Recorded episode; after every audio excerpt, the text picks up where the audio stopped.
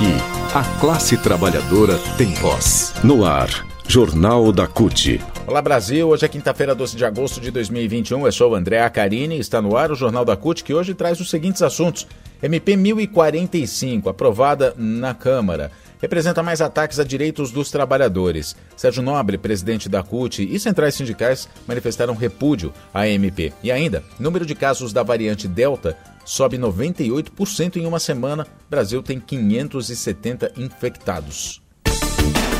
Rádio CUT. Aqui a classe trabalhadora tem voz. A gente começa o Jornal da CUT de hoje falando sobre a medida provisória 1045. Sérgio Nobre, presidente da CUT, falou sobre essa medida, que foi aprovada na terça-feira pelo Congresso, que mais uma vez ataca direitos dos trabalhadores. Palavras dele. Com essa vergonhosa MP 1045, o presidente Bolsonaro e os governistas na Câmara dos Deputados atacam mais uma vez os direitos da classe trabalhadora, já deteriorados pela reforma trabalhista, e trazem de volta à cena a famigerada carteira verde-amarela. É uma carteira de trabalho sem direito nenhum e trabalho sem direitos tem nome, é escravidão, diz o presidente da CUT. Essa medida do governo Bolsonaro vai na contramão do crescimento do país. É um desastre geral, em especial para os jovens que têm de estudar para se desenvolver profissionalmente, estabelecer uma carreira, estruturar a vida com emprego de qualidade para que possa sustentar mais tarde uma família. O país precisa, sim, diz o presidente da CUT, é de emprego decente na indústria, no comércio, nos serviços, com carteira assinada, para voltar a crescer. O Sérgio Nobre diz o seguinte: o Brasil só vai crescer com investimento, com valorização dos salários.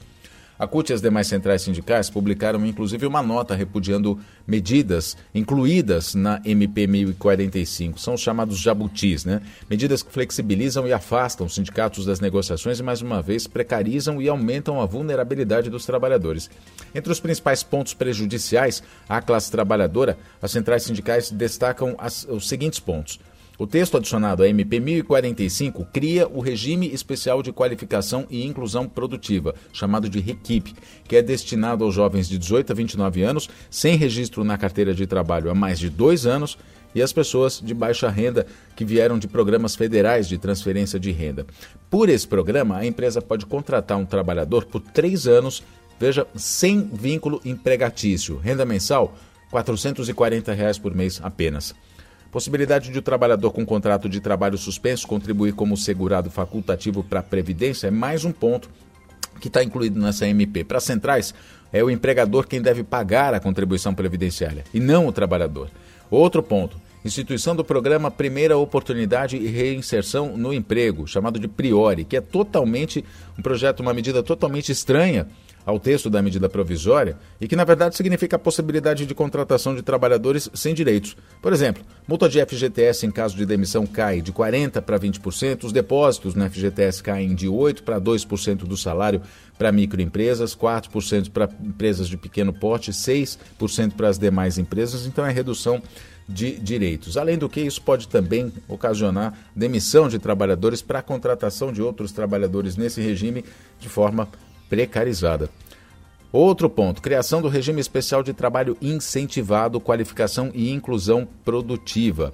E a inclusão do Programa Nacional de Prestação de Serviço Voluntário. Na verdade, o primeiro que eu falei agora, o Reequipe, a gente já comentou sobre ele, mas esse Programa Nacional de Prestação de Serviço Voluntário é mais um texto estranho à medida provisória. Embora o objetivo social do programa seja relevante, Trata-se de um programa que promove a exploração da mão de obra, subvertendo o direito ao trabalho, assegurado como direito social pela Constituição. Há graves modificações nas normas que definem gratuidade da justiça também nessa MP, afetando consequentemente o direito de acesso à justiça, especialmente nesses tempos de crise e de muitas demissões. Além delas, alterações substanciais no que diz respeito à fiscalização do trabalho e à extensão de jornada. As centrais sindicais querem que políticas de proteção e geração de empregos sejam objeto de projeto de lei específico, que seja analisado, que seja debatido nas instâncias do Congresso Nacional e que tenham ampla participação das representações dos trabalhadores, dos empregadores e do governo, para que a geração de emprego justamente não caia nessa de precarização, de menos direitos para a classe trabalhadora já tão atacada, tão sofrida com a reforma trabalhista e outras medidas que foram tomadas ao longo dos governos Temer e agora governo do Bolsonaro que retiram direitos dos trabalhadores. Notícias. Fala sobre pandemia agora. O número de casos da variante Delta do novo coronavírus sobe 98% em uma semana. Subiu 98% em uma semana e o Brasil registra 570 pessoas infectadas com a cepa indiana. Esse número é o quase, quase o dobro do que foi registrado na semana passada. Entre os casos que foram notificados, 36 pessoas morreram, 19 delas no Paraná, de acordo com dados do Ministério da Saúde. Os dados apontam que a variante Delta, cepa que é mais agressiva e mais transmissível, avança não só no mundo inteiro, mas também no Brasil. A variante vem desafiando até o processo de vacinação em todos os países e gerou uma nova onda de casos de Covid-19 nos Estados Unidos e na China. No Brasil, o Rio de Janeiro é o estado que tem mais casos dessa nova cepa. São 206 pessoas infectadas. O Distrito Federal e outros 12 estados seguem na lista com casos identificados. Diante desse cenário com o objetivo de mapear o cenário epidemiológico no estado, o governo do Rio de Janeiro vai aumentar a partir deste mês o número de amostras genéticas em pacientes. O objetivo é monitorar qual variante do vírus tem causado maior número de internações. O Ministério da Saúde diz que o estado do Rio Grande do Sul tem 64 casos, 15 já tiveram amostras confirmadas para Delta, outras 49 estão em análise. Na capital, Porto Alegre, tem a suspeita que um surto da cepa tenha atingido o Hospital Nossa Senhora da Conceição. Lá, 59 pessoas foram infectadas entre pacientes e funcionários. Três morreram, todos tinham comorbidades. Ainda de acordo com o Ministério, que faz o levantamento por meio das notificações das secretarias estaduais, os estados que já têm casos identificados de Delta são Alagoas, Espírito Santo, Ceará, Distrito Federal, Goiás, Maranhão, também Minas Gerais, Pará, Paraná, Pernambuco, Santa Catarina e São Paulo. São Paulo é o estado que mais tem, são 96 casos. O levantamento é realizado por meio das notificações das secretarias estaduais, eu repito. Todos os casos são monitorados pelas equipes de, de vigilância epidemiológica e pelos centros de informações estratégicas em, em vigilância e saúde.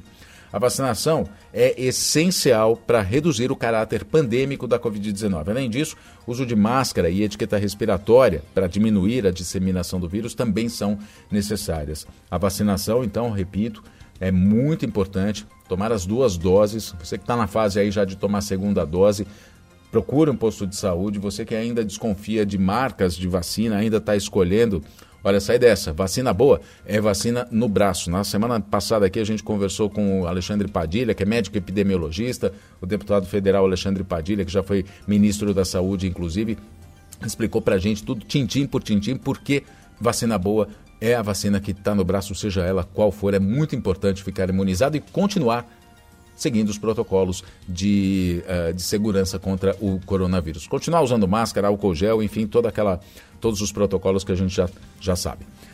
Juntos contra a Covid-19. O Jornal da CUT fica por aqui. Muito obrigado pela sua companhia. Mais notícias no CUT.org.br. Redes sociais CUT Brasil, Instagram, Twitter, YouTube e também no Facebook. Muito obrigado pela sua companhia. Até a próxima edição.